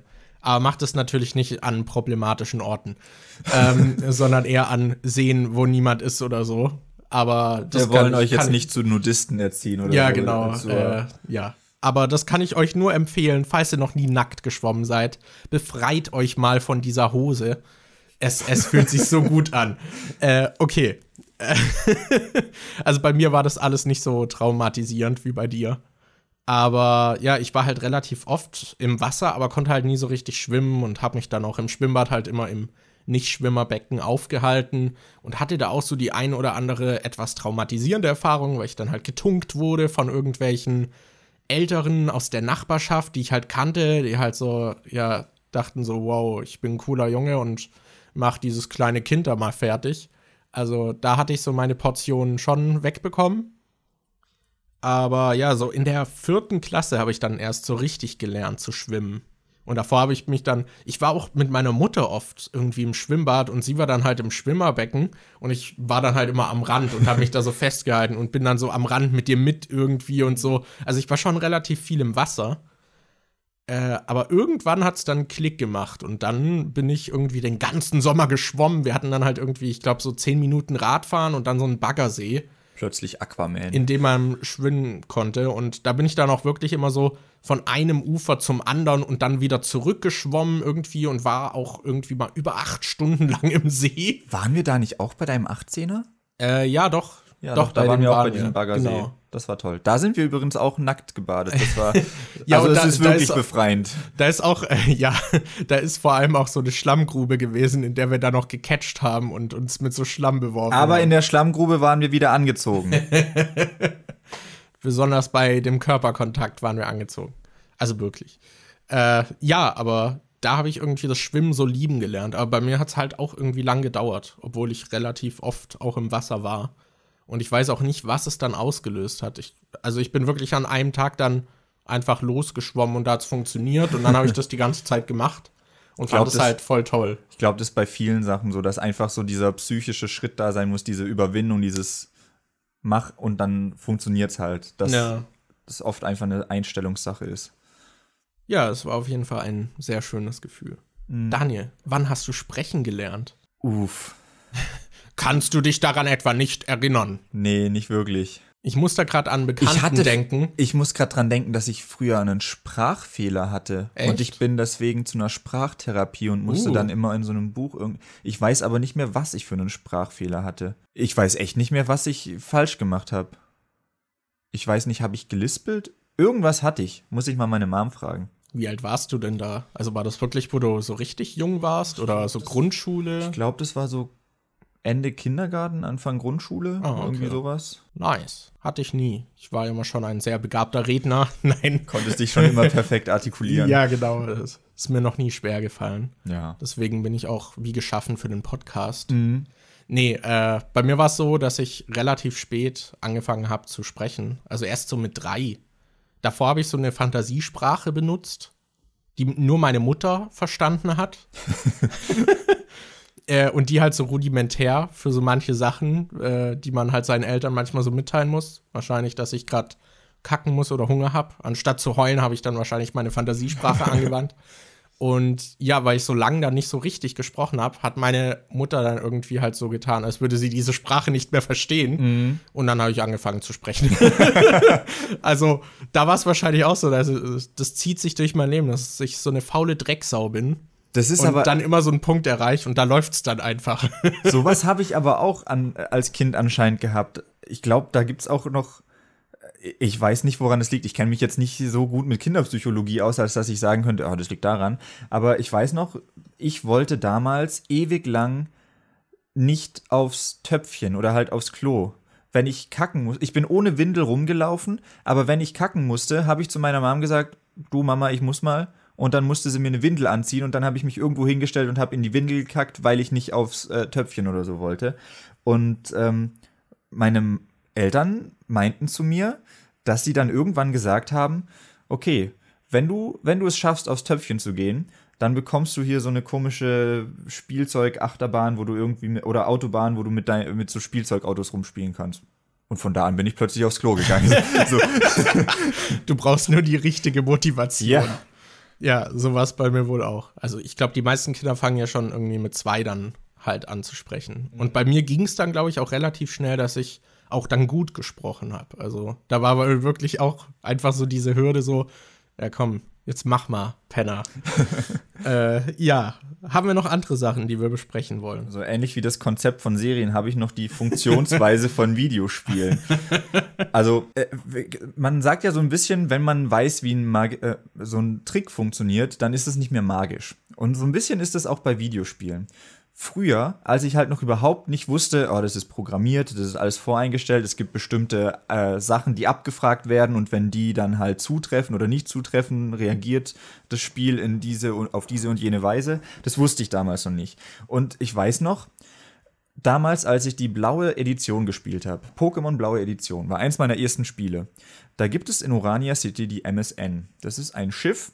Eigentlich soll man da den äh, Zerschneider holen vom Captain, dann geht man runter und dann fährt das Schiff weg. Aber ich wusste nicht, dass dieses Schiff nur wegfährt, wenn man diesen Zerschneider holt, weil ich dachte halt, ja, ist doch logisch. Ein Schiff kann ja nicht ewig da stehen, das fährt ja irgendwann los. Und dann habe ich abends einfach stundenlang saß ich am Gameboy, bin auf dem Schiff rumgelaufen, hab mit den Leuten da geredet und so und ich dachte, Mann, hoffentlich fährt das Schiff bald los, weil ich einfach nicht verstanden habe, wie Videospiele funktionieren. Das ist so süß naiv, ne? Und dann irgendwann bin ich so zu meinem Cousin, der von dem ich auch dann dieses lustigerweise der von dem ich auch diese Serien dann bekommen habe, der hat mir da dann, der hat mir in so vielen Hinsichten die Augen geöffnet. Der so, ja, nee, das, das Schiff fährt erst weg, wenn du dann den Zerschneider geholt hast und runtergehst. Ich so, was, echt? Holt den Zerschneider, geht vom Schiff runter und plötzlich sieht man so, wie das Schiff wegfährt und ich so, warum, was? Nein, hätte ich da jetzt eine Minute länger gewartet, wäre ich mitgefahren, warum? Ich habe einfach davor nicht verstanden, wie Videospiele funktionieren und das war auch was, wo ich dann, wenn man das erstmal verstanden hat, dann ist so ein bisschen die Magie weg. Aber also gerade bei diesem Pokémon-Beispiel mit der MSN war es bei mir, glaube ich, auch so, dass ich irgendwie versucht habe herauszufinden, ob man mit dem Schiff mitfahren kann. Ja. Also ich habe schon das äh, Konzept von Videospielen so begriffen, aber ich hatte auch die Hoffnung. Ich habe immer so die Hoffnung, dass es so auch so an versteckten Orten oder so in Spielen etwas gibt. Und bin dann immer sehr fasziniert davon, wenn der Entwickler halt wirklich dran gedacht hat. Und ich freue mich dann immer so richtig darüber, so eine kindliche Freude, so, Mann, er hat dran gedacht dieses dumme Detail einzubauen. Ich frage mich, ob's das, ob das bei der heutigen Generation auch immer noch so ist. Weil bei uns war es ja damals so, dass du das, da war das Internet ja noch nicht so präsent. Da hast du die ja. meisten Sachen, die du über Spiele herausgefunden hast, ja, entweder bei Pokémon gab es halt damals so viele Gerüchte das auch auf dem halt, Schulhof. Ja, entweder auf dem Schulhof gehört oder in einem Magazin gelesen, wo aber ja. jeder irgendwie seine Tipps reinschicken konnte. ich weiß noch, dass es damals einen äh, Mythos oder ich weiß gar nicht, ob das stimmt. Es gab da mal so ein Gerücht, dass man bei The Legend of Zelda The Wind Waker, da gab es eine Insel, da hat man irgendwie gesehen, dass oben halt so ein Gebirge ist oder irgendwie so eine Plattform, auf die man noch theoretisch draufkommen könnte, wenn man sich mit dem Blatt irgendwie ab, äh, also da hast du so ein Blatt, was du so wie ein Fallschirm verwenden kannst. Und wenn du da irgendwie einen bestimmten Tornado oder sowas reingehst, wirbelt dich das nach oben und da war halt äh, tatsächlich so eine Plattform mit einem schwarzen Loch drin. Das hat man wirklich gesehen. Und ich hatte irgendwo in einem Magazin oder im Internet bei Spieletipps oder sonst irgendwo gelesen, dass wenn man in dieses Loch reingeht, dass man da dann einen alternativen Charakter freischaltet, dass du dann irgendwie als Super Mario spielen kannst oder so.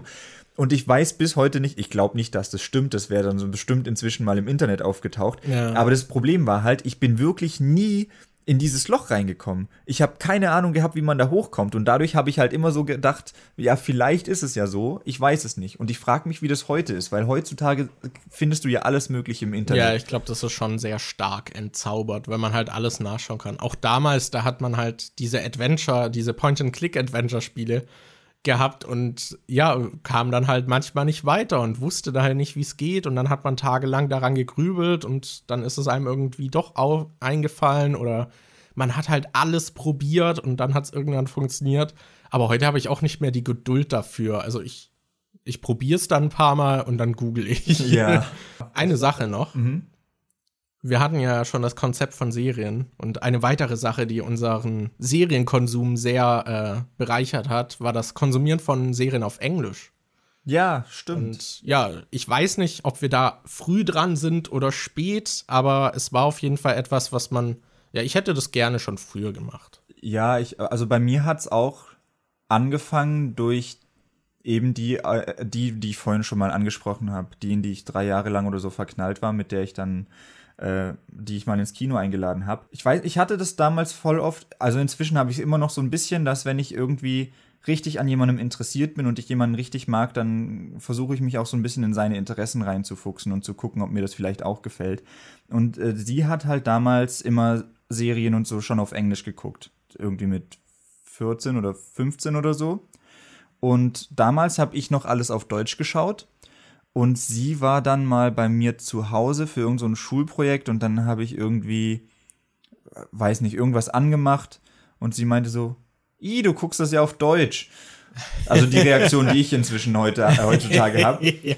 Keine Ahnung. Der Elitist. Dann habe ich dadurch irgendwie äh, angefangen. Zum einen, weil sie das gemacht hat, zum anderen, weil ich bei Supernatural dann schon so weit war, dass es keine neuen deutschen Folgen mehr gab. Da musste ich dann auf Englisch weitergucken. Ja, genau so hat es bei mir auch begonnen, dass ich halt Serien geschaut habe und dann halt so weit war, irgendwie, ah, okay, in Deutschland kommt die erst nächstes Jahr, aber auf Englisch gibt's die schon? Dann ja. gucke ich die doch auf Englisch. Ich will wissen, wie es weitergeht. Ja, dadurch habe ich dann halt auch damit angefangen und seither gucke ich halt wirklich fast alles auf Englisch. Ich habe mein Handy inzwischen auf Englisch eingestellt. Ich spiele die meisten Spiele auf Englisch, gucke Filme auf Englisch, ins Kino gehe ich auf Englisch. Eigentlich, ja, habe voll umge äh, umgeswitcht. Umgeswitcht. Ja. Also ich muss auch sagen, also bei Videospielen war es ja eh schon immer so, dass es manche Spiele auch einfach halt nicht auf Deutsch gab. Und ja. ich glaube, das hat mir auch damals gut geholfen, dann eben Englischkenntnisse zu verbessern und wahrscheinlich auch in der Schule ein bisschen was gebracht. Aber ja, gerade dieses Serienschauen und ich kann es euch nur empfehlen, also falls äh, ihr da nicht so stark irgendwie ausgebildet seid und damit Probleme habt und euch da mega konzentrieren müsst, kann ich euch zum Englisch lernen auch empfehlen, englische Serien mit englischen Untertiteln zu gucken und nicht mit deutschen. Weil dann sieht man immer noch, wie die Wörter halt geschrieben sind. Und ich schaue auch selbst oft noch mit Untertiteln. Mhm. Gerade, also besonders bei solchen Serien, wo die irgendwie so krasse Dialekte haben oder undeutlich sprechen. Weil ich das da dann doch irgendwie besser fürs Verständnis finde. Und man lernt halt trotzdem auch noch neue Wörter. Ich musste damals auch immer mein, meiner Cousine und meinen Cousins jedes Mal, wenn einer von denen Englischprüfungen hatte, dann beim Abschluss, habe ich dann irgendwie den Nachhilfe gegeben oder musste dann ihre Texte nochmal durchlesen und wenn sie eine Präsentation gehalten haben und dann die Fehler korrigieren und so und haben immer gefragt, oh, hast du irgendwelche Tipps, wie man das machen kann, wie man da besser wird und so und mein Tipp war halt wirklich, guck dir irgendwelche Filme oder Serien auf Englisch an. Ja, weil, weil dadurch halt lernt so, man halt echt so ja, viel. Also ja, man lernt es halt irgendwie organisch, gerade wenn es eine also, wenn ihr da den Einstieg sucht, dann guckt am besten eine Serie, die ihr vielleicht schon kennt oder irgendwie mögt, einfach mal auf Englisch. Ja. Es wird erstmal eine Abwehrreaktion hervorrufen, weil man halt andere Stimmen hat. Ich weiß noch, wie ich damals abgegangen bin bei Supernatural, weil. Wegen Sam. Ja, Sam hat im Deutschen halt so eine helle, helle, hohe Bubi-Stimme. Mhm. Und im Englischen ist es so, ja, ich krummel hier rum, ich bin männlich, ja äh, so ein bisschen, das war dann schon ein sehr starker Wechsel. Ich will auch gar nicht sagen, dass Synchros nicht wichtig sind. Also ich, ich finde schon, dass die eine wichtige Rolle irgendwie erfüllen und nicht jeder wird auf Englisch gucken. Aber wenn ihr die Möglichkeit habt, ich will auch nicht sagen, dass es nur Englisch sein muss, aber wenn ihr die Möglichkeit habt, dann schaut euch Serien einfach auch mal in der Originalsprache an. Also bei Anime war es halt bei mir auch ähnlich. Ich habe damals auf Deutsch welche geguckt und man hatte natürlich diese Phase, als sie halt auf RTL 2 irgendwie im Fernsehen liefen, die man gesehen hat. Aber gerade wenn man dann bewusster die konsumiert hat, dann stößt man halt auch oft an die Grenze, dass es die halt einfach nicht auf Deutsch gibt. Und dann schaut man sie halt auf Japanisch. Das stört mich manchmal echt, dass äh, wenn du dir was in Deutschland kaufst, dass dann nicht die Originalsprache noch mit drauf ist. Bei Walking Dead zum Beispiel äh, habe ich auf Blu-ray die ersten zwei Staffeln und da sind, glaube ich, nur deutsche Untertitel dabei also ich fände es immer noch cool, wenn zumindest auch englische Untertitel mit dabei sind, aber zum Beispiel New Kids, was ja eigentlich aus Holland kommt und auf Holländisch gedreht ist, aber dann nochmal auf Deutsch synchronisiert wurde von den original holländischen Schauspielern, wodurch dann auch der Dialekt und alles so krass klingt. Ich würde so gern die Filme mal auf Holländisch gucken, aber die holländische Fassung ist einfach nicht auf den Blu-rays mit drauf. Ja, das, das ist ich, echt schade. Fände ich besser, fände ich schöner, wenn öfter mal so die Originalversion noch mit drauf wäre. Ja, also die Synchro ist auch nicht immer besser. Es gibt da durchaus auch Ausnahmefälle. Und mittlerweile wird man ja auch nicht mehr so dazu gezwungen, weil meistens gibt es das dann ja relativ zeitnah. Also ich glaube, Game of Thrones gibt es einen Tag später. Ja, ich glaube, bei Walking Dead ist es auch so, dass ja, sogar gleichzeitig, rauskommen. ja. Äh, worunter die Synchro aber leider oft auch leidet, weil halt kaum Zeit vorhanden ist. Früher war da dann mehr Zeit, aber ja. Schließen wir das Thema Synchros mal ab. Und ich denke, wir haben schon ja jetzt eine, eine relativ ordentliche äh, stabile Zeit. Zeit. ja. Ja, deswegen können wir mal zum Ende kommen. Gibt es noch etwas Abschließendes, was du loswerden möchtest, Daniel? Ja, ich möchte dich gerne loswerden. Dann ist es ziemlich unpraktisch, dass du gerade einen Podcast mit mir begonnen hast. Na, wir beenden ihn ja jetzt. Ach so, okay. Also es wird keine weitere Folge geben, Daniel. Das, das hängt davon ab, was die Zuhörer sagen. Wenn dieser Podcast 5000 Likes hat, dann kommt ein neuer. Nee, ähm, wir wissen noch gar nicht, wo wir den überhaupt hochladen und so. Aber äh, ja, an sich könnten wir, können wir schon mal sagen, wir freuen uns natürlich über Feedback. Das war jetzt unser erster Podcast, den wir zusammen aufgenommen haben. Es wäre cool, falls ihr den gehört habt, wenn ihr uns irgendwie sagt, äh, ja, das fand ich cool oder das fand ich nicht so geil, das könnt ihr besser machen. Und ihr könnt auch gerne Themenvorschläge da lassen über Sachen, die euch interessieren, für, über die wir dann vielleicht bei den nächsten Male äh, Malen reden könnten. Genau, wir haben das Konzept von dem Podcast bisher jetzt bewusst offen gelassen, also dass wir einfach über ja, gewisse Themen sprechen, die uns beschäftigen, über die wir mal quatschen wollen. Das kann aber auch äh, ja, aktuelles Zeitgeschehen sein aber wir halten uns das ziemlich offen. Ja, also haut einfach mal alles raus und nein, wir sprechen nicht über Horrorfilme. ja, aber wo du es gerade ansprichst, wir haben uns auch überlegt, theoretisch könnten wir auch mal, wenn wir zum Beispiel äh, gerade eine Filmreihe geguckt haben, zum Beispiel die Fast and the Furious Filme wollten wir mal noch schauen. Nehmen wir an, die würden uns so gut gefallen, dass wir danach sagen, ey, lass mal einen Podcast machen. Oder so schlecht gefallen, dass wir darüber sprechen wollen. Ja, dann könnte es halt auch sein, dass wir einfach mal einen Podcast machen, in dem wir dann über eine Filmreihe einfach nur reden oder genau, so. Genau, ja. Deshalb, das, ja. Bisher Vorsch sind wir da sehr offen. Ja, Vorschläge gerne irgendwie in welcher Form auch immer uns zukommen lassen. An dieser Stelle können wir dann ja auch noch sagen, weil wir wissen jetzt nicht, wo ihr das hört, weil wir noch nicht wissen, wo wir es überall hochladen. Ihr findet uns auf Twitter zum Beispiel. Ich bin auf dem, unter dem Handle at Demon, D-E-E-M-O-N, unterstrich YT zu erreichen und Markus. Wofür steht denn das YT, Daniel? Das steht für YouTube, Markus. Oh, danke für die Erklärung. Also kann man dich auch auf YouTube finden. Ja, unter Oh. dem Namen Demon. Gebt einfach ein Demon und dann solltet ihr mich finden. Ich bin der Typ, der sich auf dem Profilbild eine Waffe an den Kopf hält und sich selber einen Kopfschuss gibt. Genau, ja, mich kann man auch auf Twitter finden und ebenfalls auf YouTube. Ich bin überall gebrandet als MJ Imba, E-M-J-A-Y-I-M-B-A. Wofür steht denn das Imba? Das steht für imbalanced, weil ich so unglaublich toll bin. Ach so. Weil, weil ich so viel krasser als alle anderen bin, dass man mich balancen sollte. Das, ja. Cool. ich bin froh, dass ich nachgefragt habe. Oder? Ja, äh, unbedingt. Genau, vielleicht haben wir beim nächsten Mal dann schon genauere Pläne, wo das überall erscheint. Äh, aber ja, wenn ihr den Podcast hört, dann habt ihr ja zumindest eine Plattform gefunden und da werden die anderen dann bestimmt auch irgendwo verlinkt oder erwähnt sein. Oh, oder falls ihr eine junge Frau in Berlin seid oder Umgebung und ihr Interesse an einem Podcast-Date habt, meldet euch einfach.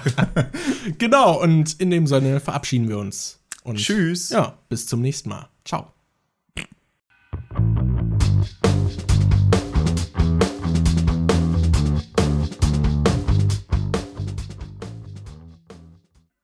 ASMR. Jetzt nehmen wir die ganze Folge nochmal ASMR auf. Okay. Ich bin Daniel, 25 Jahre, Podcast. Podcast.